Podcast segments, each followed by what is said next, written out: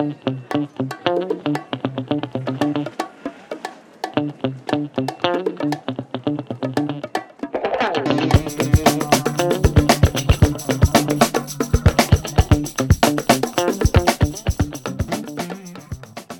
27 de enero de 1901, con la muerte de Giuseppe Verdi, nacen ese mismo día dos niños, Olmo, hijo y nieto de campesinos, y Alfredo, descendiente del patrón de la hacienda.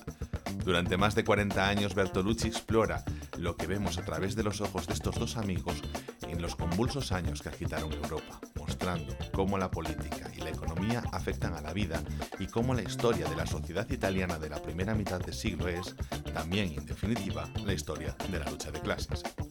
Novecento deja una huella indeleble en el cine mundial, una película que el tiempo ha puesto en su lugar como obra de culto, rebosante de personalidad y que talla una de las hazañas cinematográficas de la historia del cine. Para mí, que me gusta ser vulgar y darle liturgias innecesarias a las películas, no puedo hacer otra cosa que describir esta como una inconmensurable obra que se sale de cualquier escala del cine. Así que hoy, después de convencer a la única persona del mundo que he podido, en Rayos y Retruécanos comentamos Novecento. Alex Jiménez, eh, te agradezco muchísimo que estés hoy conmigo aquí, porque eres la única persona literal que ha visto Novecento que conozco. ¿Qué pasa, Ángel? Eh, si te sirve de consuelo, tú también eres la única persona que conozco que ha visto Novecento, eh, la ama, la tiene en un pedestal y quiere que todo el mundo la vea. Así que, bueno, yo creo que aquí estoy ganando puntos para ser el retuércano de estos rayos. No, no puedes tener queja con este fichaje de invierno. Es que es simplemente hicimos hace un tiempo ahí esta, este listado de nuestras películas favoritas y tal, que creo que fue el año pasado, en 2022, en algún momento y tal. Y nada, dicho y hecho, al tiempo, en cuanto a Alex le salió en el fenómeno, dijo, hecho, me voy, me voy a encerrar 5 horas y 17 minutos dentro de una sala a ver una película. A ver, eso es una declaración de amistad y otras cosas son tonterías. Sí, sí, hombre, esto es amor. Eh, o sea, por encima de mi amor por el cine está mi amor por la amistad. Así que aquí es la, la mayor prueba de ello. Pero bueno, tú no confiabas ¿eh? en que nadie viera esta película, ¿verdad, Ángel? Es como predicar en el desierto, es como tener una religión eh, basada en haber visto tú un alien y esperar que el resto te crea solo porque tú lo estás contando. Entonces... ¿Hablas, del, ¿Hablas, del, cristianismo? no he mencionado ninguna en concreto porque es como que coinciden demasiadas. Pero, sinceramente, o sea, a ver, es una cosa que si a mí me dicen, oye, pero ponte una película de 5 horas, pues te voy a decir una cosa, creo que a lo mejor el propio reto me hubiese llamado a, a vérmela, ¿no? Pero, pero sí, que, sí. es que además me fastidia, porque, por ejemplo, Ana, se lo echo en cara, o sea, yo casi prefiero que no la vea, y este episodio no lo va a escuchar, porque así yo puedo echárselo en cara de que no la ha visto, porque ella me ha dicho, ella y yo hicimos un episodio en el de películas que le recomendamos al otro, series que le recomendamos al otro, y yo las cinco películas que ella puso, yo las cinco me las vi en un día. Dije yo, pues me las voy a ver todas y el siguiente episodio de recomendaciones voy a recomendar una tras otra. Eso son mucho más que cinco horas. Yo ahí estuve al pie del cañón, pero ganas que son cinco horas. Y eso, como todo el mundo, porque no me quieren tanto como yo a ellos. Yo después, bueno, yo hemos de decir que tus recomendaciones, por norma general, Ángel, siempre las veo, sueles acertar en ellas, en otras no tanto, y tú también. Entonces, como toda buena relación sana, se basa en la reciprocidad. A ver, es verdad que tú, como estás viendo un cholón de películas, es el término científico, pues yo no te puedo seguir ahora mismo el ritmo. es que es real. O sea, estás viendo un montón de películas que son buenísimas, porque el, el cine al que tú vas hace una selección muy buena, una buena curación de contenidos y, te está sacando genialidades. O sea, aún tengo por aquí, no sé, es que si por aquí aún había una nota en físico que decía, tengo que verme a alguien, el corte del director, de no sé qué, no sé. ¡Buah! La vi hace poco, tío, que la tenía por aquí entre, entre papeles, porque me recomiendas muchas cosas que has visto, que aunque yo haya visto, a lo mejor pasaron 50 años desde que las vi y tengo que revérmelas. Y bueno, pues a veces no, no tengo tiempo suficiente, pero intento darle ahí un poquito esa oportunidad, aunque luego no sean satisfactorias, como en el caso de, de Scream 5. Bueno, no pasa nada, Ángel. También me recomendaste a Kira, es un poco peñazo, pero yo creo que Hoy hemos venido a hablar de Novecento. Eh, me ha parecido bonito homenaje que hagas una intro casi tan larga como la película, pero vamos a meternos un poquito en materia, ¿no? Es que vamos a tener un episodio sobre Novecento que no va a durar cinco horas, no va a durar ni cuatro, no va a durar ni una, poder ser. Porque, Bueno, antes de dar unas impresiones generales, yo tenía aquí anotado el hecho de abordar una película de cinco horas. Cuando te están hablando de una película de culto, una película que mm, es insigne, que lleva muchísimos años siendo muy referenciada y de la que no se habla tanto, en mi opinión, como merece, porque creo que abordarla precisamente cuesta mucho, pero te dicen que eso es una película muy potente, es una película histórica, y es una, o sea, histórica no de que hable de la historia, sino que es histórica, porque es historia del cine, pero que son cinco horas, tú esto como ¿Cómo lo abordas? ¿Cómo lo sientes? ¿Cómo dices? Mm, a ver, que a primeras impresiones mm, es complicado. A ver, es un reto, eso es, eso sin lugar a dudas. Por eso yo creo que la mayoría de gente cuando va a ver 900, eh, por norma general, acaba medio contento, porque no es una película que veas de casualidad o de refilón. Es decir, no dice, ah, a ver qué tal esta peli que dura 300 eh, minutos, ¿sabes? O sea, nadie hace eso. Entonces ya tienes ese preaviso en tu cabeza de sé lo que voy a ver y normalmente voy a verlo porque me interesa, creo que me va a interesar o me lo han recomendado encarecidamente. Yo en mi caso con la... no tengo normalmente especial problema con la duración, es decir, las películas, los largometrajes de tres horas no me molestan, ¿no? No soy esta gente que dice, oh, hacen películas muy largas, bla, bla, no sé qué. Si son tres horas, pues bueno, yo la afronto como tal, luego me interesará más o menos, simplemente alarga pues cada uno de los actos. En este caso, pues son 5 horas y 17 minutos, dividido como en dos grandes actos, ¿no? Una primera parte de 2 horas 35, una segunda parte de 2 horas y media, que, bueno, incluso en la distribución a nivel europeo se hicieron eh, dos pases eh, separados con algunas semanas o meses entre medio, o incluso en la premiere en Cannes hicieron un pase por la mañana y otro por la tarde de, de lo larga que era. Pero sí que la afronté como un reto, pero como ya sabes lo que va a durar, he de decir que no fue tan complicado como, como pensaba, ¿sabes? O sea, poco a poco lo iba pensando, va siempre con el timing en mente de cuánto le queda, cómo va a construir las cosas, y simplemente tienes que poner el chip de que una película tan larga eh, va a adquirir un tiempo más lento.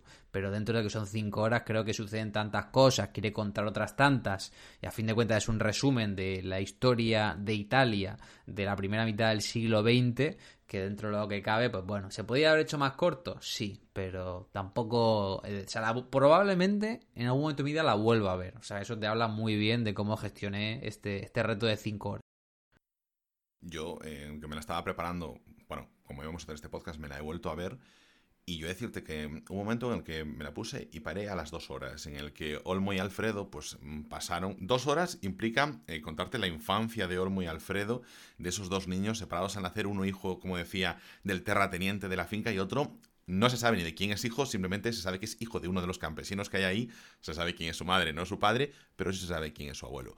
Y que es como Leo, el Leónidas, el, la persona que es el, el bueno, el bueno, el patriarca de los campesinos, por decirlo, la persona de referencia, esa cabeza visible de ellos, el líder, y, y te hace esa separación entre, siempre le dice, tú vas a ser siempre un campesino, para marcarnos claramente cómo las historias paralelas de ambos pues representan al final esa historia de las, los tiras y aflojas de la lucha de clases. Y esas dos horas hasta que ellos son eh, adultos, bueno, eh, perdona, voy a hacer simplemente, a la hora de abordarlo, eh, había visto un vídeo que me habías pasado tú, donde precisamente son 13 minutos de vídeo que yo creo que a la gente le puede ayudar a estructurar un poco también, porque la verdad me pareció muy interesante porque creo que te ayuda a estructurar, donde te explican ya desde el principio el tema de que se estructura la película según las estaciones, por el tema de, la, de, las cosechas, etcétera, y cómo el, verano es esa infancia de ellos, luego el otoño e invierno, ese, em, eh, esos cimientos del fascismo y ese crecimiento y auge, y luego la liberación de Italia con, esa primavera, que es al final eso, recolectar. Pero eh, en ese tramo, que al final, insisto, es casi la mitad de la película, es ese verano, y me, pasó volando. en ningún momento se me hizo pesado, en ningún momento me costó nada. Y es donde menos cosas pasan. Y eso habla muy bien de esa dirección de Bertolucci.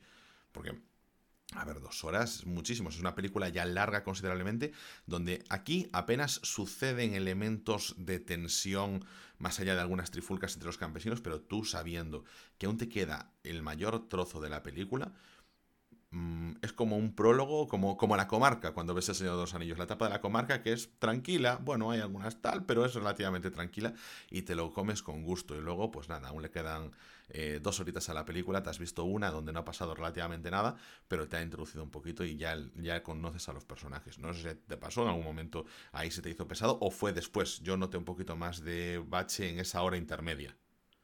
Sí, no, la verdad que el prólogo está genial. A mí, por norma general, siempre me gusta mucho, con películas un poco más largas de lo normales, la secuencia de presentación de, de personaje, del status quo, la historia que me quieren contar, porque a fin de cuentas eh, son los cimientos de la película, ¿no? Si aquí ya no te coge, no te agarra y, no te cuentan algo que realmente te interese, luego se te puede hacer eh, muy cuesta arriba. Y aquí la verdad que me gusta que se tome su tiempo, la verdad que está muy bien.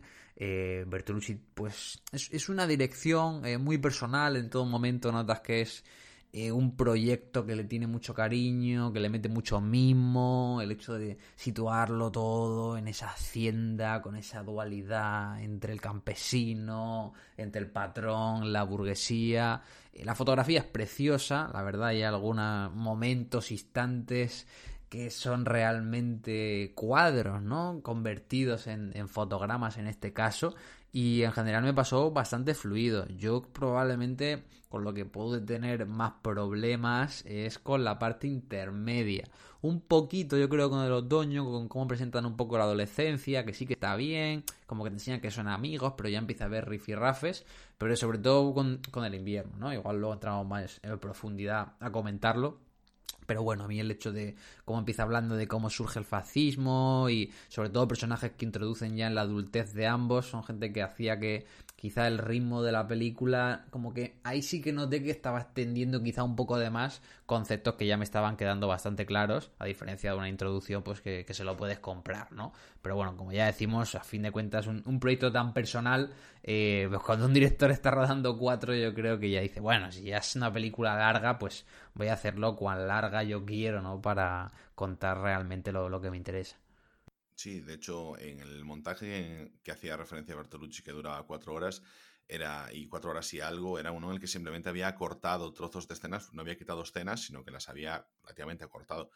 Es una pena, porque mm, afrontar cuatro horas, afrontas cinco. O sea, ya te pones en una situación de, bueno, pues la voy a disfrutar pues todo lo, o, o a sufrir, según se vea, pues todo, todo por menos como lo ha hecho el director, porque no sientes eso, que vaya apresurado en cosas y no se puede decir que vayan apresurados. Bueno, yo de lo que puedo decir, o sea, la película en general me gusta, es mi película favorita porque a mí me impactó como... E, es que es como que me pasó por encima la película. O sea, yo sabía, yo vi, mucho cine clásico en su momento y, sabía que no tiene el mismo lenguaje, la misma velocidad, la misma narrativa y pensé que eso me iba a tirar para atrás y sin embargo yo me, dejé, o sea, fue como el tren, el tren que, mm, en que pasa por las vías donde tanto Alfredo como Olmo se sientan debajo que el tren les pase por encima pues a mí me, me, sucedió eso con la película. De repente me encuentro como dices tú, esa fotografía con esos cuadros, pero al mismo tiempo esa fuerza de, los personajes. A mí lo que me enamora es eso, o sea, incluso con algunos mm, déficits en ciertas interpretaciones, pero creo que en todo momento en la película saben transmitirte que esa historia que cuentan de la historia de la lucha de clases en Italia, en cómo se eh, tiene ese auge el fascismo, todos los personajes están siempre luchando por su vida. Si los fascistas y la liga fascista y los terratenientes y los burgueses, como ellos necesitan movilizar, eh, hacer sus eh, cábalas y preparar sus eh, semiejércitos y sus movimientos para poder mantener su forma de vida, y al mismo tiempo los campesinos que a veces están en los momentos más de máxima penuria y que cada cosa que hacen es porque sienten que no tomar esa acción implica a lo mejor directamente morir, que visto desde a lo mejor desde nuestra sociedad, pues bastante más acomodada, pues a veces plegarse, a veces eh, dejar las cosas ir, decir, bueno, pues ya lucharé mañana, hoy no toca luchar. Bueno, pues no tiene unas consecuencias tan inmediatas, precisamente porque hay muchas cosas ya conquistadas de antes, pero en ellos sí me lo transmitía y, y, sí sentía yo ese apremio, sentía esa necesidad y sentía esa angustia por su parte de no, me queda otra alternativa que ponerme en esta situación. Entonces, a mí me, me conmovió muchísimo cómo lo, lo, trataba Bertolucci. Y a mí que el hecho de que comience con esa muerte de Giuseppe Verdi, como esa parte de, bueno, pues esa parte de la intelectualidad, de la cultura, de cómo ese siglo donde se ha centrado tanto en, en, esa excelencia intelectual, en ese mundo de la cultura, en ese avanzar, en, en esa parte artística del ser humano, y pasa a ese, al nacimiento de un futuro patrón, un futuro campesino, dos personas divididas por clases, que va a determinar eso, la historia de esa Italia y que a través de sus ojos, pues lo vamos viendo, pero al mismo tiempo ellos son representantes dignos de, esta situación, parece narrativamente muy bonito, cómo se trabaja muy bien, en mi opinión, el personaje de Robert De Niro, el personaje de Alfredo, el personaje del patrón, del futuro patrón, y de cómo él poco a poco se va adaptando a la situación, siendo una persona que te han presentado, pues como con sus... Em, eh, dejes eh, burgueses y a lo mejor de deshumanizar a la gente, pero cómo se va pervirtiendo para que sin dejar de ser a lo mejor una persona con la que puedas tener pues cierta cordialidad o afinidad, pues va adaptándose dentro de un rol. Al mismo tiempo que Olmo, también me gusta que la película pues juega con, con, con, esa separación entre Olmo puede ser X o Y, puede ser como un iluminado, pero al mismo tiempo no es la clave de que algo se mueva dentro de, esa clase y al mismo tiempo que lo mismo suceda con, el, patrón, con Alfredo, que ellos simplemente sean unas personas y que paralelamente a ellos, pero siempre abrazados, está la figura y el rol que desempeña la sociedad. Bertolucci lo hace espectacular esa, en esa noción política, pero luego a mí la historia es que me parece preciosa, o sea, de verdad, abarcar esos cuarenta y pico años de, de historia de Italia y esas vidas paralelas entre los dos como forma narrativa, es que me pareció, bueno, quedé dentrísimo. Entiendo que es a lo mejor un sentimiento que alguien tiene, pues, mm, pues por otras películas que, que, abarcan a lo mejor eso, muchos años de vida y que tú te sientes muy conectado porque o encuentras similitudes o porque has empatizado tanto con los protagonistas que lo sientes de tu familia. Entonces, para mí, por eso es tan, esta la tengo tan, tan dentro. Y como decías tú, fotografía increíble, pero música que me has dado un poquito la turra con el tema de, de Ennio, porque te estaba gustando un montón, Alex. ¿Cómo viste la música? Sí, a ver, yo viendo la, independientemente de la música, yo viendo la película y te lo decía mientras la veía y al acabar, digo, yo la veo, digo, me parece una obra notable, una película que me ha gustado, digo, pero entiendo perfectamente que pueda ser la película favorita de alguien, ¿no? Porque es una película eh, que derrocha personalidad, ¿no? Y yo creo que si empatizas con lo que te está queriendo contar el director, eh, con su visión y cómo lo está presentando, vas hasta el fin y acabas encantadísimo. La verdad que es un viaje que merece la pena vivirse. Eh, la música me gustó, he de decir que es una partitura que me gustó bastante de, de Ennio, tiene dos, tres temas, sobre todo principalmente los que están vinculados a tanto la liberación del final, ¿no? Como a los eh, campesinos. Me gustaron mucho. Tampoco me parece su mejor banda sonora, todo se ha dicho. O sea, es una buena partitura de Ennio Morricone, pero tampoco la metería dentro de mis súper mitiquísimas que se me van a quedar en el, en el imaginario colectivo cuando me pregunten por él. Pero ya regresando a la película, fuera de lo estrictamente musical, a mí me gusta bastante el planteamiento también, ¿no? Porque es bastante ambicioso decir, voy a explicarte la historia de Italia, ¿no? Y me parece muy bien cómo Bertolucci dice, vale, voy a contártela, pero no te voy a contar la historia, te voy a contar mi historia, ¿no? Y se va a esos pueblos de Italia donde él vivía, ¿no? Porque él era, pues, e, ese burgués que vivía en la hacienda y que convivía con los eh, campesinos, sabía perfectamente cómo funcionaba y me gusta mucho este recurso que usan también bastantes directores de voy a contar lo que está sucediendo en el mundo, pero dentro de un microcosmos. Entonces, es ambicioso, pero a la vez te permite que tú empatices más con los personajes y que entiendas el contexto sociocultural de su alrededor, pero dentro de ese microcosmos que es la hacienda del patrón que estamos viendo y el cómo va cambiando la personalidad de cada uno a lo largo de la película en función de cómo va avanzando el tiempo. Eh, en el prólogo me parece que tiene detalles ya digo, son, de genio, ¿no? Hay detalles que dices, de, de pic cinematografía del director, ¿no? Ese tramo inicial cuando están cenando la familia con Olmo y Alfredo de pequeños y, ves el contraste de cómo están los campesinos todos juntos aprovechando el último rayo de luz que está entrando en la puesta de sol, comiendo juntos, hablando con ese discurso que le mete el abuelo al nieto diciéndole podrás ser lo que quieras, podrás ser militar, trabajar de lo que quieras, pero toda la vida serás un campesino y de repente te cortan dentro de la hacienda, todo oscuro, no hay e-, ese cariño entre los familiares, ves como el pobre nieto se va a por su abuelo porque con su padre no tiene mucho cariño, es todo luz artificial, traen candelabros el resto, o sea, tiene una planificación a nivel ya no solo fotográfico, sino de, diseño de producción que es tremenda, ¿no? simplemente la hacienda a fin de cuentas, conoces con nombres y apellidos quizás 5, 6, 7 personajes, pero me gusta la vida que le da a, todos los planos, ¿no? Como de repente sabes que hay 30 campesinos detrás que se están moviendo, están labrando, tienen alguna pequeña conversación, preguntan cosas, y aunque no sepas su nombre, te aportan esa profundidad de campo eh, en eso, ese uso del gran plano general que hace constantemente Bertolucci. Y, y ya digo, son detalles tremendamente buenos. Entonces me parece muy, muy acertado el planteamiento inicial que, quiere hacer. Luego, ya digo, no sé si me termina de funcionar mejor, me termina de funcionar peor, pero me parece sin lugar a dudas la mejor forma de que uno como espectador acabe empatizando, aunque no haya sido campesino ni burgués nunca, ¿no? Porque a fin de cuentas son historias de vida, historias de, personas. Entonces, eh, pasar a la infancia, Ángel, tú de cara. Bueno, no pasaba la infancia, ¿no? Pero hablando de esta infancia y, adolescencia, eh, hablabas tú mucho cuando comentábamos por privado del naturalismo, ¿no? Que, tiene la película, que yo hay algunas cosas que me gustan más, que me gustan menos, que ahora lo comentamos, pero te quería preguntar, ¿no? Para que entraras también en detalle hablando, ¿no? De por qué te gusta, creo que es un poco en línea mía, esta perspectiva tan naturalista que tiene Bertolucci a la hora de, rodar la película.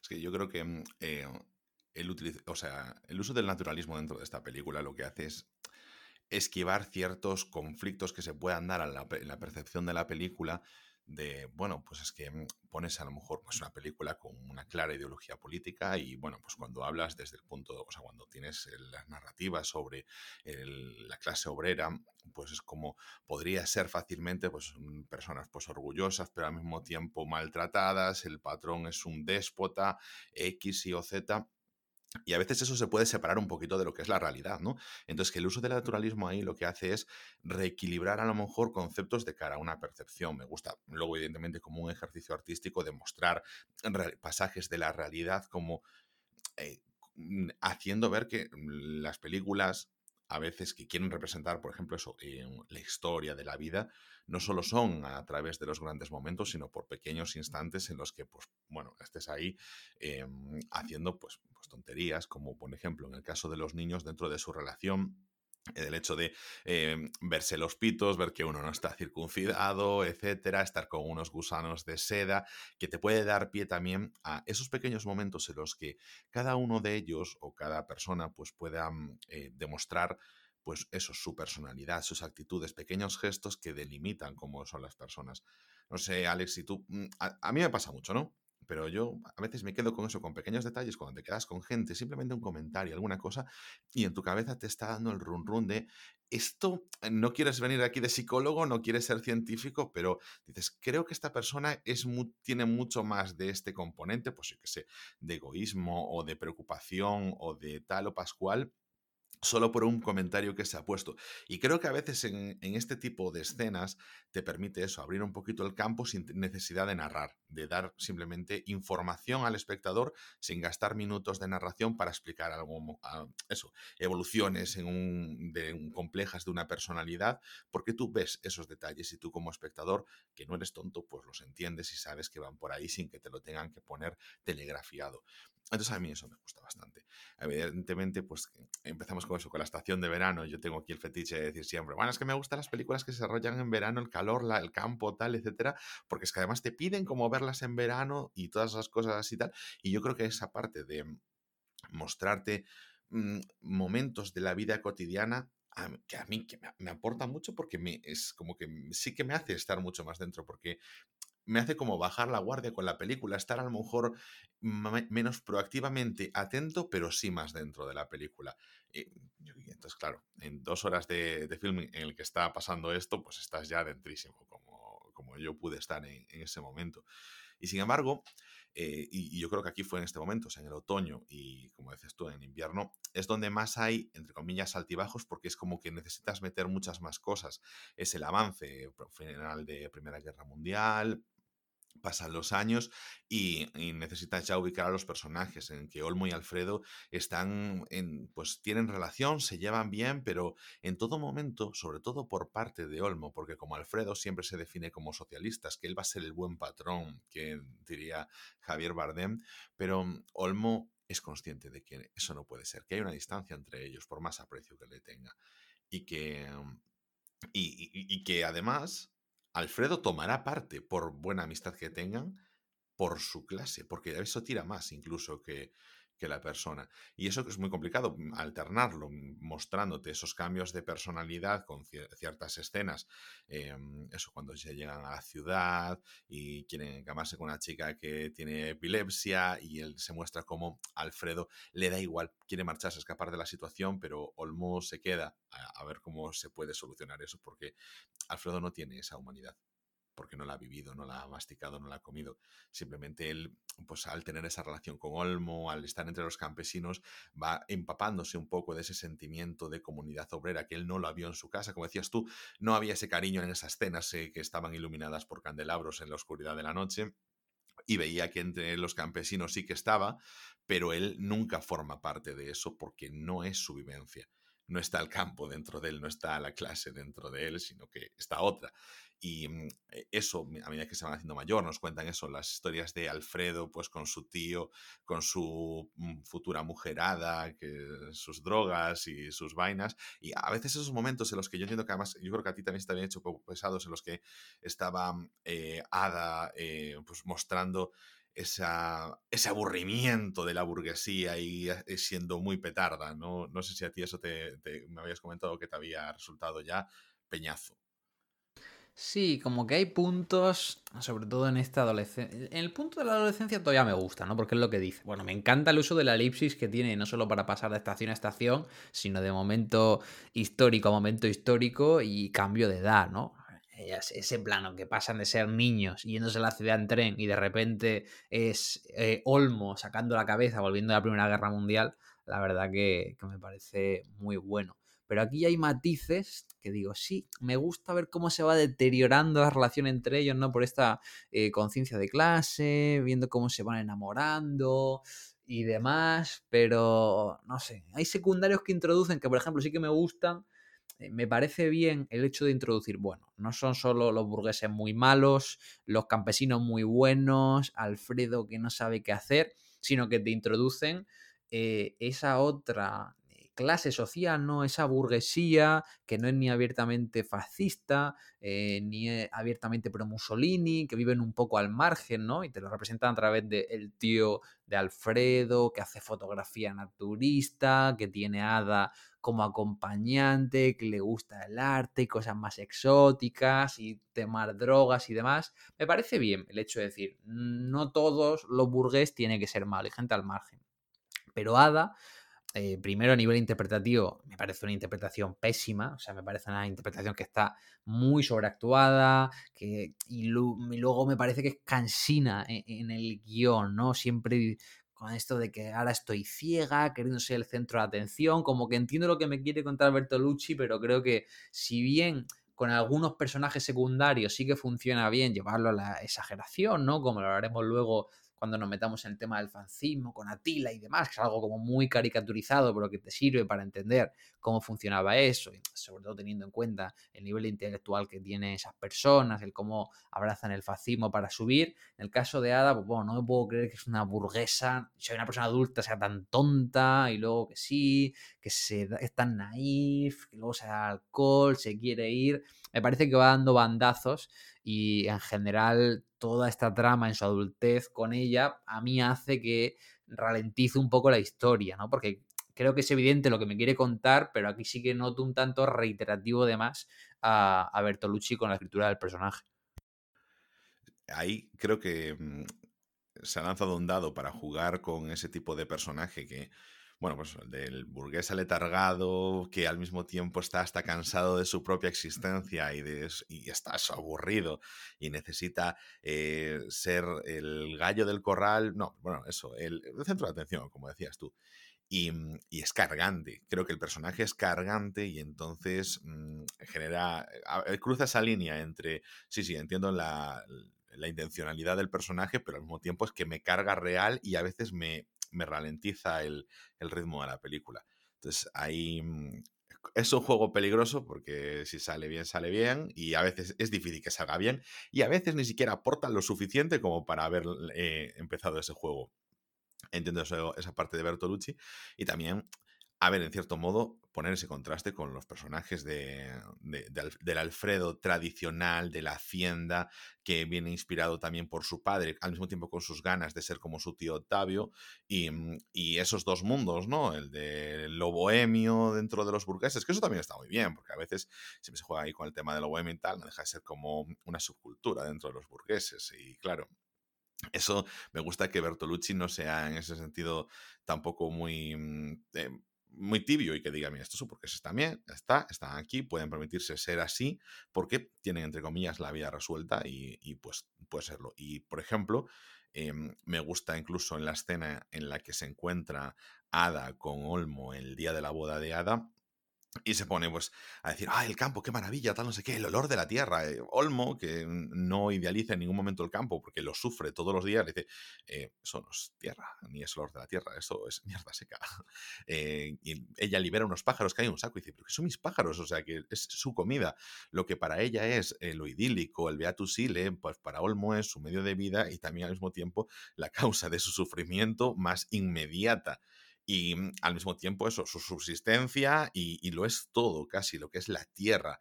Entonces, mm, bueno, pues es un mensaje que a día de hoy nos llega, ¿eh? Cuando, ves un poquito Instagram y quieres ver ahí eso, la gente pues adorando el campo y un poquito son, visión de... Son los influencers yéndose de voluntariado a África. Ah, también con tan poco son tan felices.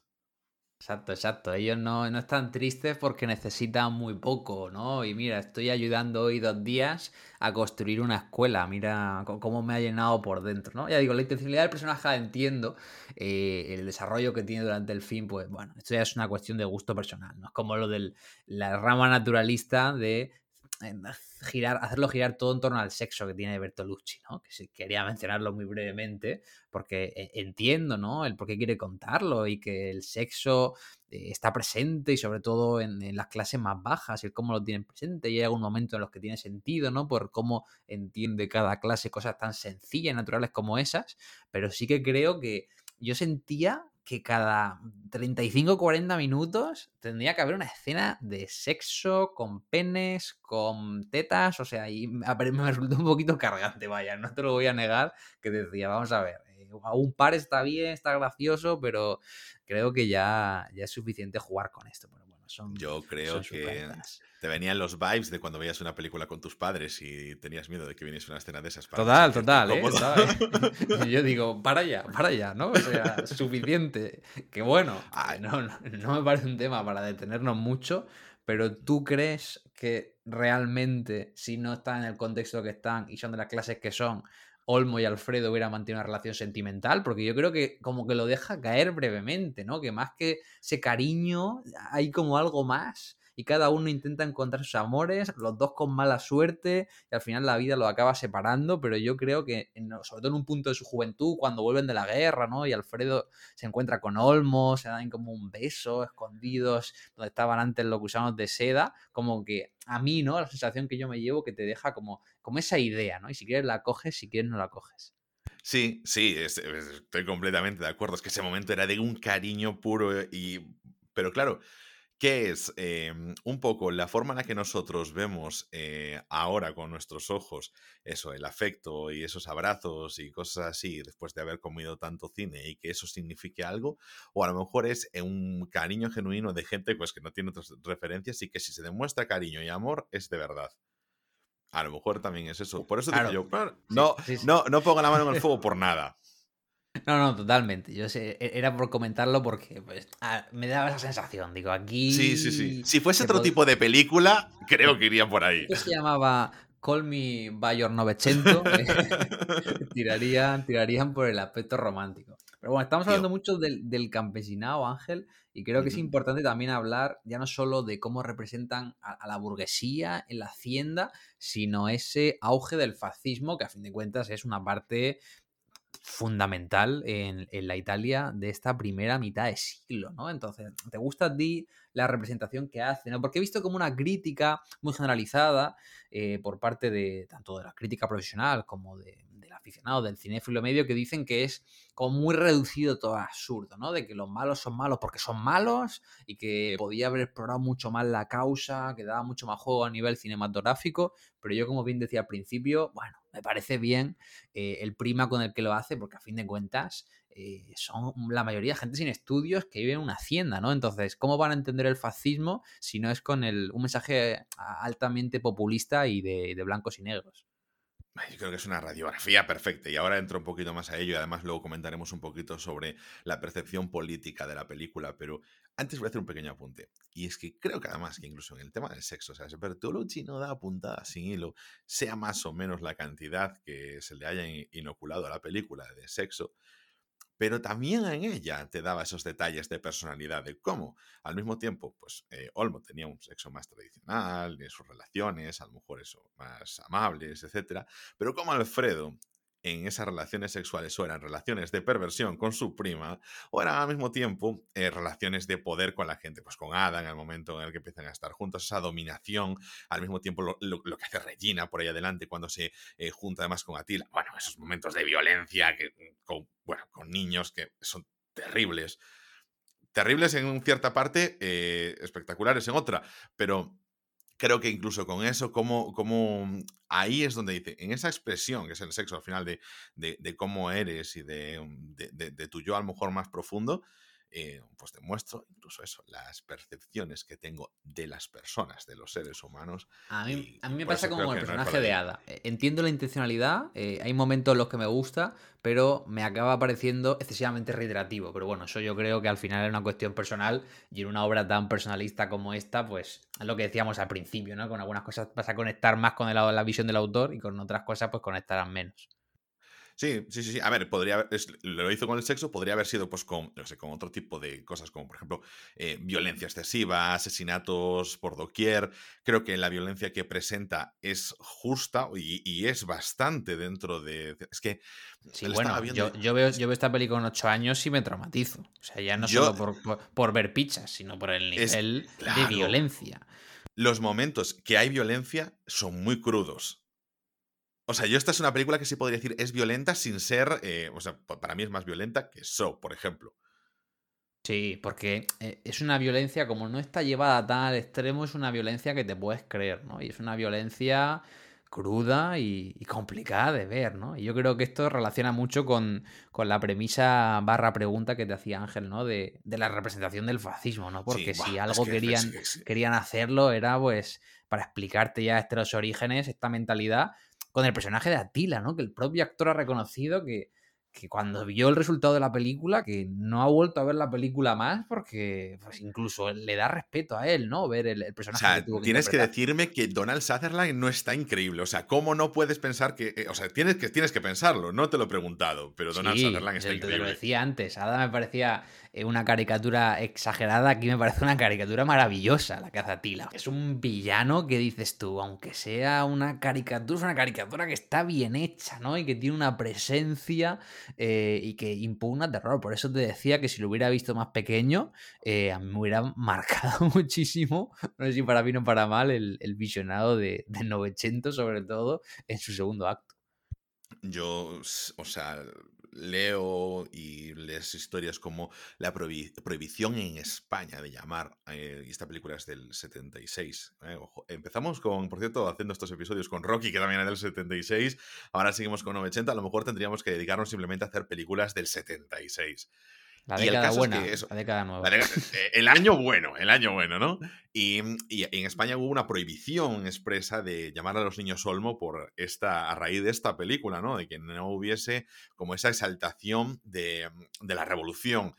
Pero claro, yo después su personaje, Olmo está muy bien, Alfredo está muy bien, pero es que Atila es increíble. Esto, me mandaste una foto en algún momento mientras lo estabas viendo y te dije, Atila, personajazo, es que es increíble, es que para mí es lo más destacado de la película a nivel eh, personaje y empecé diciendo, es que me encanta esta historia, súper bonita tal, pero es que Donald Sutherland haciendo de Atila eso es descomunal, porque es una persona que al mismo tiempo es la representación, esa misma persona, esa única persona de ese movimiento, de ese movimiento fascista, y cómo además lo definen, porque por ejemplo su esposa, Regina, le dice, que tú eres el perro guardián, Alfredo se lo dice, eres el perro guardián. Esa representación de necesitamos que para, para, que se protejan los intereses de la burguesía se genere un movimiento, ese movimiento fascista que sea intermedio y que sirva para reprimir a una clase obrera que está reclamando derechos y reclamando eh, su dignidad, pero no ese movimiento de la clase está empujando a las clases dirigentes, a los burgueses, y necesitas un movimiento intermedio que achique el espacio que tiene esa clase obrera mediante la fuerza y mediante otros elementos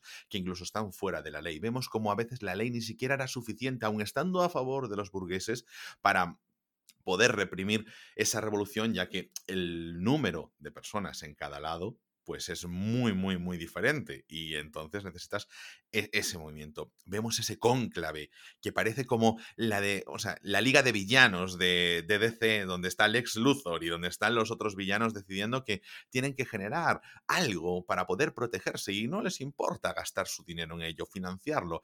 Les importa pagar el trigo al precio que se tiene que pagar o cualquier minucia, pero coger su dinero y decir, bueno, vamos a utilizarlo para conseguir que se genere algo que permita a nosotros tener una protección de clase y que nadie pueda levantarnos la vista ni levantarnos la voz, eso no hay ningún problema. Ese dinero está muy bien empleado. Eso sí es una inversión. Entonces vemos cómo se regenera la inversión en la violencia contra la clase trabajadora y eso es el germen del fascismo, dar esa idea de identidad nacional, porque quienes están ahí ejerciendo ese poder, como bien dices tú Alex, es gente de la hacienda, que un, un capata, no sé qué, gente sin estudios, al mismo tiempo que los campesinos. Es que ahí Bertolucci no es nada maniqueo, te dicen, es que la gente es así, tiene le puede tener la recurrencia que tenga. Quienes tienen estudios, quienes son los cultos, los ilustrados, pues muchas veces solo pueden ser los burgueses, ya sean burgueses tradicionales del burgués malo o el burgués bohemio, pero otras personas no, tienen los mismos derechos que tú igualmente. Así que pueden tirarse por un lado o por el otro, dejarse aprisionar o al mismo tiempo eh, rebelarse, o al mismo tiempo también pueden dentro de dejarse aprisionar formar parte de, de ser ese escuadrón de la muerte eh, de, los burgueses. Esa iconografía, cómo deciden, bueno, vamos a vestirnos con las camisas negras, vamos a ir eh, a una, cantamos todos lo mismo, nos ponemos firmes, necesitamos esa voluntad, eso algo, a lo que seguir ese símbolo. Es que es un cúmulo de escenas que llevan a Atila a definir un movimiento y cómo al mismo tiempo alguien como Alfredo, que se nos ha presentado eh, aparte, como decíamos, eso, ese burgués bohemio, colaboracionista, porque permite hacer, es consciente de su papel, del suyo y de los fascistas. Y no gustándole, él abre la mano a que eso suceda. Se cierra los ojos, como en la escena en la que vemos que le están dando una paliza a Olmo, y no interviene hasta el último momento a pesar de ser su amigo y a pesar de saber que esa paliza es injusta, porque su posición le está pesando más a él que su propio amigo, por el que decimos que igual podrían haber tenido una relación amorosa entre ellos porque se querían genuinamente.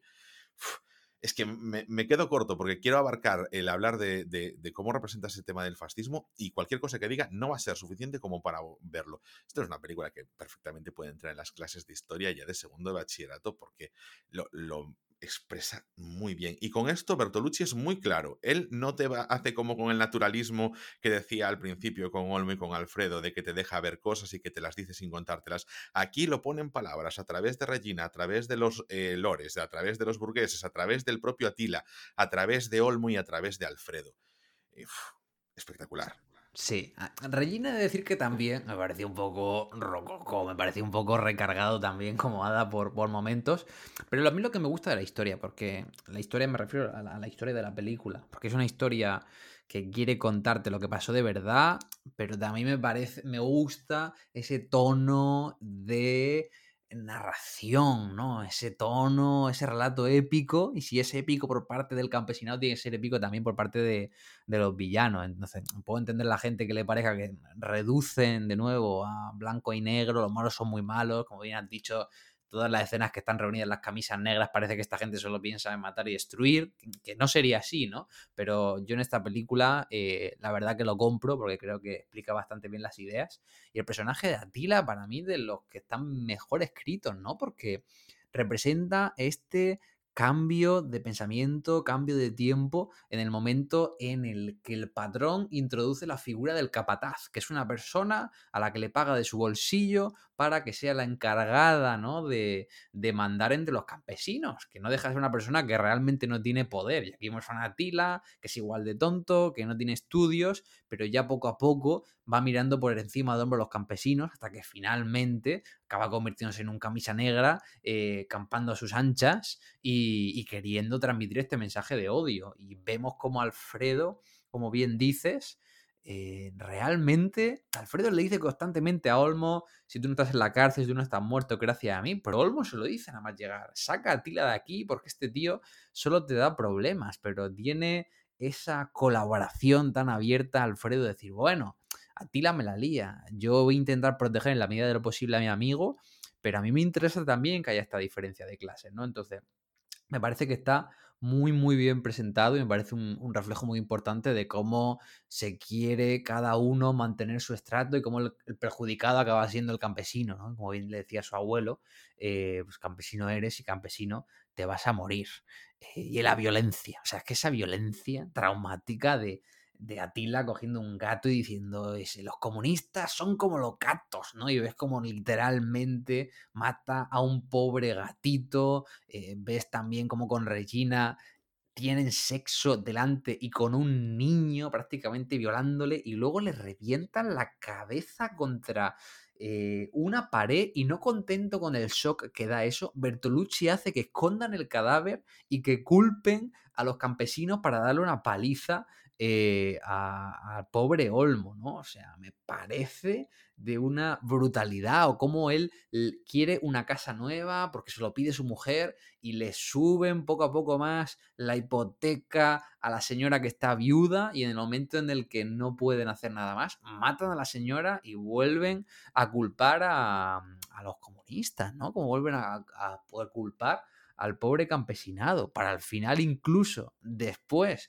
de que pues Alfredo se canse y lo despide, cuando lo despide, de nuevo se da cuenta de que es un movimiento vacío, porque protagonizan esa escena final del invierno que me parece desgarradora, icónica y grande dentro de la filmografía de Bertolucci, que es ese tiroteo a la lluvia que tiene a Tira y el resto de camisas negras contra unos campesinos que lo único que quieren es que les dejen en paz, ¿no? Incluso despedido él como capataz, eh, pues acaba masacrando a una, familia entera, ¿no? O sea, la verdad que es, es increíble y un poco emocionante, creo que se me nota en la voz, eh, lo, bien escrito y el arco de progresión que tiene el personaje dentro de la historia.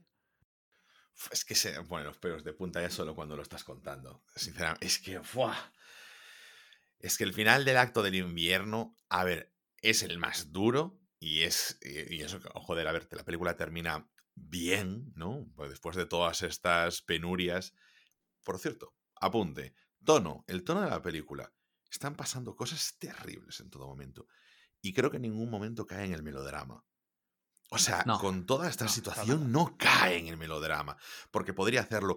Eh, nos, a través de personajes secundarios como Orestes en su intento de desahucio por parte de la policía, y mientras la gente está marchando, porque claramente pues el padre de Alfredo está echándonos a todos porque ha industrializado, ha traído máquinas nuevas, está eh, jugando, como decía antes, con la ley, bueno, jugando no, se la está, la está incumpliendo y los está echando a todos de sus tierras para poder eh, no tener que pagarles y poder pues traer a gente pues que le cobre menos, que le dé menos problemas, etcétera.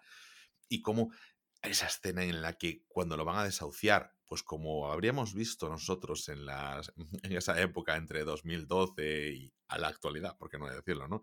Pero ya no salen tanto en televisión el tema de los desahucios la gente se pone delante de las puertas para que no saquen a la gente que está dentro, pues en este momento en el que las mujeres del, campesinas se tumban ante los caballos de la, de la guardia, de la policía, que vienen a desalojar a esta persona, que viene un microejército a sacarlo. O sea que a veces e, es esa comparativa que podríamos decir ahora mismo cuando te vienen varias eh, tanquetas de policía a desalojar a una persona o a dos personas que viven en una casa y la van a sacar y las, las tienes allí a los pies de los caballos, de forma literal, que podrían morir en cualquier momento. Y, es súper emocionante la escena de la mujer, como dices tú, a la que le sube la hipoteca. Es súper emocionante. Y ese final es terrible. Y lo sufres, pero mantiene con una dignidad estas mm, tensiones y estas situaciones, Bertolucci, que en ningún momento piensas que te está haciendo eso pornografía emocional, ni que te está intentando hacer los mártires, ni nada por el estilo. Lo bueno es que tiene un contrapunto también en todo el rato, que yo creo que gracias a ese, tono naturalista, de vez en cuando meterte algunos pasajes eh, más livianos dentro de esa lucha de clases, ¿no? Yo creo que te lo mete muy claro, porque si bien es cierto que esa escena inicial eh, con todos los campesinos tumbándose en mitad de la calle para evitar de que pues llegue la policía. Dentro de lo que cabe es una escena al final acaba con un tono alegre, ¿no? Porque están cantando, salen bien, o como cuando Olmo y, su pareja, antes de fallecer, hacen la procesión eh, con los pobres abuelos, a los que han quemado vivos dentro de, una escuela eh, para comunistas. Eh, ves como luego va todo el pueblo y están cantando y demás.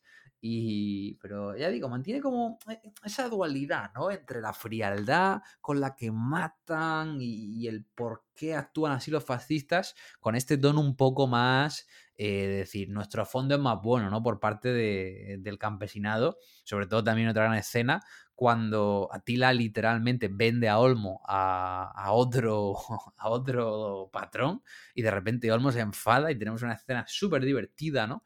En la que Olmo coge literalmente la caca de los animales y empieza a hacérsela comer a Atila, ¿no? Me parece muy, muy chulo el contrapunto de cómo una escena tan alegre y de falsa victoria, por así decirlo, de, del campesinado humillando a Atila, acaba con Olmo teniendo que huir de la ciudad y con esa masacre al final del invierno de los camisas negras contra el campesinado, ¿no? Creo que trata muy bien cómo para los campesinos esas, tonterías, porque no dejan de ser tonterías simbólicas, son como grandes victorias para ellos, pero luego las consecuencias pues siempre van a ser mucho más grandes por esta diferencia de, clases permanentes con tanto con los camisas negras, los fascistas y, su propio patrón.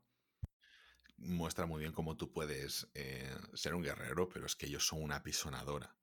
Y aunque seas muchos más, ellos no, no les importa. Tú te piensas mucho si hacer esas cosas. Tú te piensas mucho revelarte. Y ellos no tienen que pensarse nada en aplastar. Es. ¡Buah! Qué bien narra eh, esa sensación eh, esta película. mira, yo creo que. Mira, mm, no es una cuestión de tiempo. Creo que en el verano, sin embargo, en cómo trata la, liberación es donde, en mi opinión, hay menos contenido. O sea, al, final la clave de esto es toda la construcción de la situación y el verano es como el, desencadenante, que por suerte es el lógico, ¿no? A veces no es tan lógico, como culmina esa separación entre, sobre todo en el final, entre la figura, como decía antes, de patrón, la persona que nosotros conocemos y el campesinado, y cómo en todo momento pese a todas esas perrerías personales, pues, mm, casi siempre representadas con Atila y, todo eso, lo que es la lucha es con la situación, no con el individuo que lo representa, pero que muchas veces no puede estar desligado, aunque sean papeles separados, porque actúan en paralelo. Y yo creo que clave de Novecento es, primero, tener un final que después de cinco horas puedas tener tú cierta satisfacción como persona que ve eh, la película y, luego ese mensaje que creo que cierra muy bien la película. Tú como, lo viste, porque sé que juega un poco con esa ambigüedad de cómo, está terminando al final todo, esa lucha después que mantienen en la escena entre ellos dos, con el plano, cuando eran pequeños y peleaban, etcétera. El pueblo pues aceptando pues que ahora hay otra vía por la liberación después de la Segunda Guerra Mundial y y que ahora pues em, pueden tener una oportunidad sin tener que estar en la contienda física más desgarradora, sino que hay también otros cauces, otra gente que puede canalizar su fuerza y, llevar las cosas adelante. Alex, ¿cómo lo viste? Bueno, al final, el epílogo, por así decirlo, con ellos de viajete, representando que van a seguir, que este conflicto entre clase, entre ideología va a ser permanente toda la vida, bueno, me parece una metáfora, como bien dices, casi divertida, ¿no? Para acabar con un tono positivo la película, ¿no? Y, sobre todo con Alfredo por fin atreviéndose a ponerse bajo las vías del tren, igual que lo hacía de pequeño Olmo. Pero bueno, vemos como Alfredo, en vez de ponerse en vertical, se pone de forma secante en horizontal a la vía, donde entender que, se va a suicidar, ¿no? Pero volvemos luego a ese flashback cuando son pequeños para acabar con un tono más positivo. El epílogo me parece correcto. El último acto, a mí me gusta porque sí que es verdad que hay momentos en los que puedes decir, bueno, esto ya lo vamos a comentar ahora de seguida, ¿no? Es una, un poco propagandístico con el tema del comunismo, el socialismo y demás.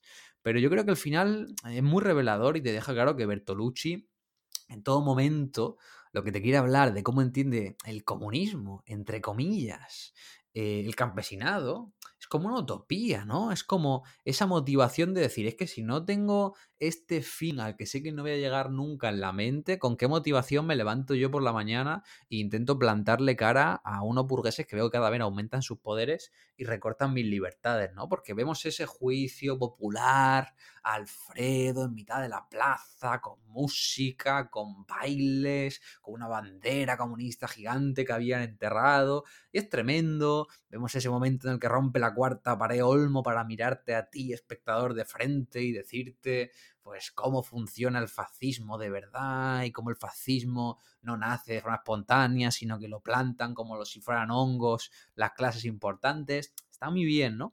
Pero me gusta ese toque final de que Olmo llega a un momento en el que está en un nivel de intelectualismo, ¿no? También por haber mantenido esa relación y haber estado casado con una profesora y ser pues ese portavoz del movimiento, decir, eh, no vamos a matar a Alfredo, pero vamos a declarar que el patrón está muerto. Y él dice, la mayor prueba de que el patrón está muerto es que Alfredo aquí esté vivo y, no tenga ningún tipo de poder de decisión. Y una campesina se le acerca y le dice, Olmo, te has vuelto muy culto en la ciudad porque no me entero de lo que estás diciendo, ¿no? Y yo creo que ahí te habla muy bien de cómo este, dentro del propio comunismo igual a veces se iban a ideas excesivamente complicadas para el nivel intelectual que tenía la mayoría de, su base social, ¿no? Y ese momento del que llegan eh, los representantes, ¿no? De, ese gobierno de transición que va a haber en Italia, le pide que le entreguen las armas, al final como que no quiere, no le dice que sí, y se van felices gritando, y ese momento en el que Alfredo dice, hijo mío, un chavalín que hay,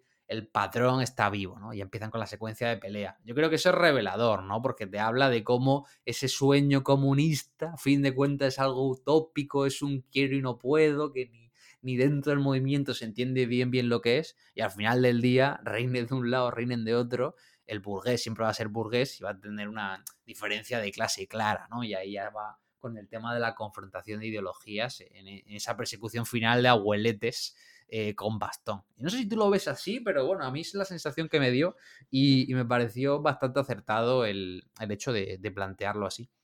A mí, eh, ahora sobre todo en este segundo visionado, creo que tiene también que ver con esa delegación, al mismo tiempo de representación de democracia burguesa, en la que pues, tú tienes, como decía antes, esos representantes que puedan luchar por ti, que tú ya no tienes que estar a lo mejor con el arma, con, bueno, eso, eh, la democracia nace de la boca de un fusil, que decía Mao en ese momento, cuando Bertolucci se estaba inspirando en la revolución china, y, mm, y ellos, sin embargo, pueden dejarlas porque pueden descansar. Es verdad que en Italia hubo muchas, em, muchos conatos de tener em, un gobierno diferente, algo más eh, que a lo mejor pudiese ser a una victoria del final de Novecento, pero pues acaban desarmando atentados, Aldo Moro, etc. Y ahí yo creo que Bertolucci sí que planta su decirme yo soy italiano tal y tengo que contar que aquí realmente cuando tú dejas esa lucha en, manos o sea en ese en manos de la herramienta de la democracia representativa en cierto modo te estás poniendo otro patrón no del mismo calado que antes pero sí que es alguien que va a decidir por ti, que va a tener más influencia que tú sobre ti y que no siempre va a representar tus intereses, porque pues la democracia representativa, por desgracia, tiene sus trampas inherentes a, mm, estar en un estado burgués, porque no se cambia el formato y entonces pues tú dejas de ser dueño de tus actos y tienes que delegar y ser parte de una comunidad y que mm, y que se decida en función de los intereses, pero sobre una representación. Y como decías tú, son ideas que son más complicadas y que a veces para el pueblo, sobre todo, sin información que tenía en ese momento, igual que ahora, que también a veces es complicado decir em, cuál es el punto en el que yo em, tengo real capacidad de decisión sobre mis acciones, capaz de intervenir en la vida pública, la democracia representativa tiene cierto sentido, no lo tiene. Eh, son temas que son realmente complejos y que a veces no estamos ni tenemos ganas ni estamos preparados por más listos que nos creamos o cociente intelectual alto que tengamos, porque requiere de una formación y de una compresión y de a veces de una perspectiva que es muy difícil abarcar. Entonces, sí, ahí Bertolucci me parece que acierta, porque no te hace sentir tonto, te hace sentir uno más. Mm, a mí también me cuesta a veces entender lo que está diciendo Olmo. Yo creo que sé lo que me quieres decir, eh, Bernardo Bertolucci. Eh, y, al mismo tiempo, estoy muy de acuerdo con lo que dices tú, Alex. Y ese ejercicio, como decía antes, mm, mm, no, es meta, es eh, como hada de es repelente, se te queda a ti como repelente, aunque lo que quieras contar es que es repelente y, y que forma parte de la historia. Pues es sobreintelectual en este momento, Olmo, te genera incomprensión o tener que hacer ese demasiado esfuerzo para entender las cosas, cuando en contraposición, precisamente Bertolucci durante toda la película te ha estado contando las cosas o de una forma, como decía antes al principio, con ese naturalismo y que te van dando a entender, o con ese auge del fascismo que lo hace de una forma muy explícita y directa y te va explicando las cosas como son. Y entonces ahí creo que utiliza ese recurso que para mí está muy bien tirado y lo que pasa es que obviamente pues tiene sus complicaciones. Yo es que no, eh, en este segundo visionado me ha gustado más. Sí, me ha gustado más de lo que me gustó la primera vez. La primera vez para mí en la película eh, es como te decía antes, me había arrollado tal, y ahora es como que le veo más grandeza en muchas cosas. Y viendo sus defectos, y igual que la otra vez los notaba, pero para mí los, los picos son tan altos, los altos son tan altos, que es como que para mí, como decía en el editorial, se sale de la escala. Y este tipo de películas, sin lugar a dudas, o sea, las buenas películas, buenas películas, y sobre todo las que te gustan, yo creo que siempre gana en segundo visionado, porque las películas que solo ganan en primero, las que tienen un, shock value, ¿no? Es decir, que tienen un giro tan pronunciado de guion y que se basan en, en sorprenderte y jugar contigo, pero es una peli en verdad una peli buena, con contenido, con ese guion, con esa historia, yo creo que en el segundo visionado siempre la afrontan mucho mejor, porque como ya sabes, esa primera línea de texto la tienes clara, ya puedes ir parándote a pensar las escenas que te han gustado, darle vueltas, reposarla y es, eh, mucho más agradecido siempre en un, revisionado. Mm, y yo creo que simplemente darle una pincelada antes de terminar este episodio para que no nos vayamos a las cinco horas. Y es, em, como decías tú, y yo lo puse como punto porque me pareció interesante que tú me lo trasladases. ¿Cómo eh, se puede decir que es una película propagandística? Es una película, por supuesto, de parte, como todas pero si venimos comiéndonos propaganda en cada película que nos encontramos, que lo que pasa ya la tenemos súper naturalizada, y esta que es como una explicación, evidentemente de parte, pero explicación que de, los movimientos sociales de primera mitad del siglo XX, en Italia concretamente, pues esto es súper propagandístico y el resto del cine es lo normal. Em, ¿Qué me dices de eso, Alex? Sí, sí, eh, te lo comentaba justo al acabar, ¿no? Sí que es verdad, pues es una película de parte como todas. Una película que habla de historia va a ser política, siempre, todo va a ser político, siempre en esta vida. Eh, si os queréis, si pensáis lo contrario, os queréis engañar a vosotros mismos. Eh, y por eso digo, que yo la veía y había momentos que decía, ¡buf! ¡Qué pesadito, ¿no? Este Bertolucci, que sí, que el pueblo es muy bueno, que son los mejores, viva el comunismo, puto fascismo, sí, sí yo mismo decía, en un momento que decía, bueno, está siendo excesivamente benévolo con cómo presentas una cosa y excesivamente negativo con otra. Pero acabo la película y sobre todo por esta conclusión final en, el último acto, yo digo, bueno, a fin de cuentas, aunque te la haya presentado como ese camino de rosa al comunismo, ha sido realista y ha dicho, bueno, esto es una idea, pero luego del dicho al hecho y un trecho, nunca se llega a materializar y tiene sus problemas. Pero la clave es esa, o sea, ha visto películas mucho, mucho más politizada desde el punto de vista liberal. Es decir, hemos visto en toda la época Reagan en, Estados Unidos, cada producción de Hollywood con el American Dream, eh, el Happy Way of Life americano, sobre la guerra de Vietnam, sobre cualquier tipo de conflicto, y decimos, ah, sí, típica americanada, pero no le damos... Es que hemos visto, perdona, pero es que podemos ver películas que son claramente extrapolables al discurso de Atila, películas directamente fascistas.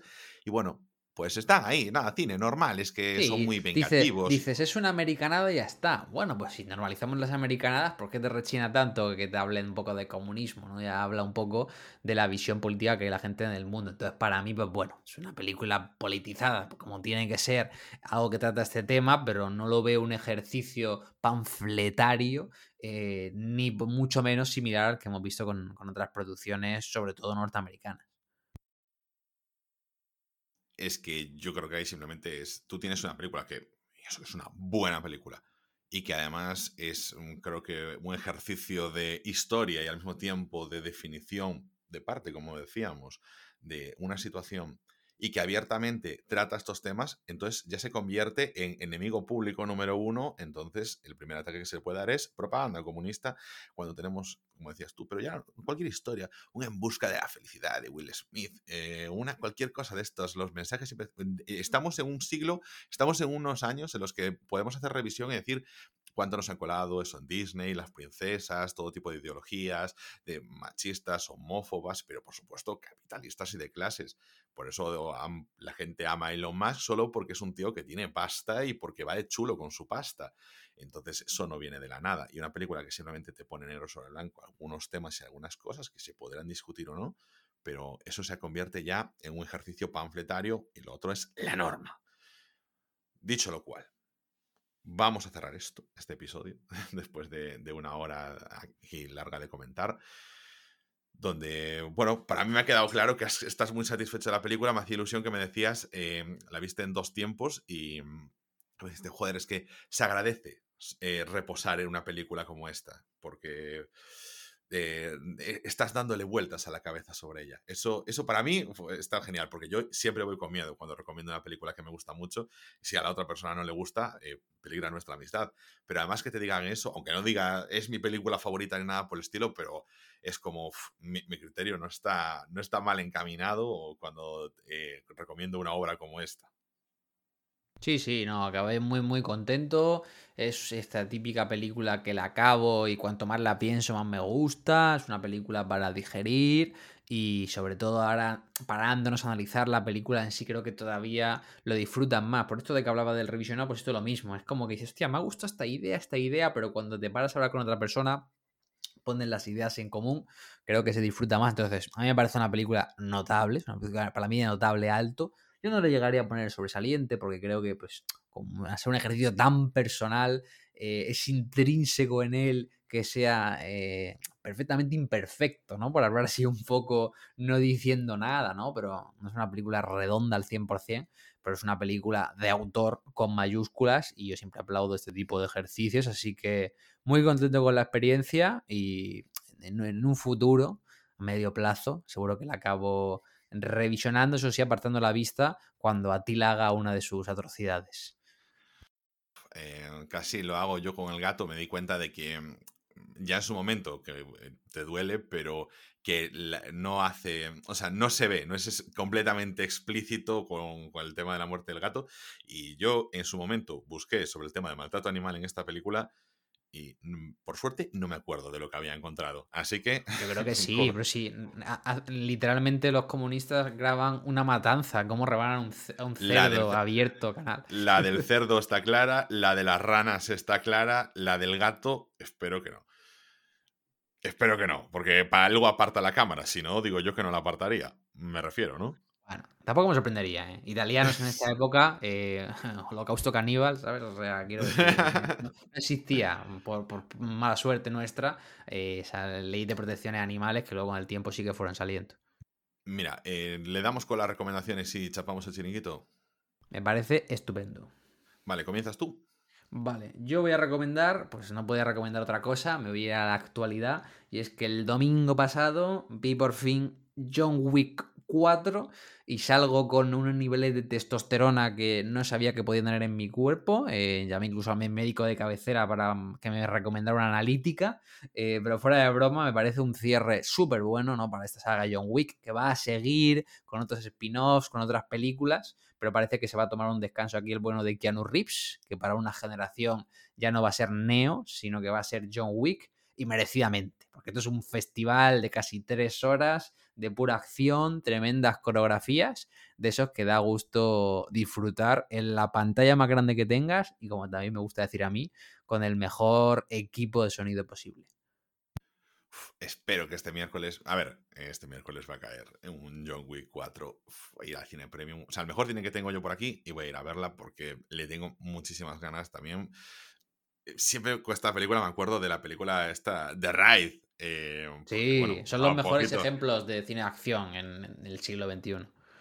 Claro, y, es como si en esa, esa si lo habéis visto de Ride, pues John Wick os va a entrar por los ojos. Si os ha gustado John Wick, The Ride es como recomendación de la recomendación. Yo voy a aprovechar para hacer una recomendación que creo, creo, ahora mismo que si no está, estará muy pronto también en la página de RTV. Y Alex, te voy a hacer esta recomendación porque normalmente pues encajas malas experiencias con cine español, cine patrio, pero eh, viendo 900, pues evidentemente hay una película que me viene mucho a la cabeza, que es El Buen Patrón.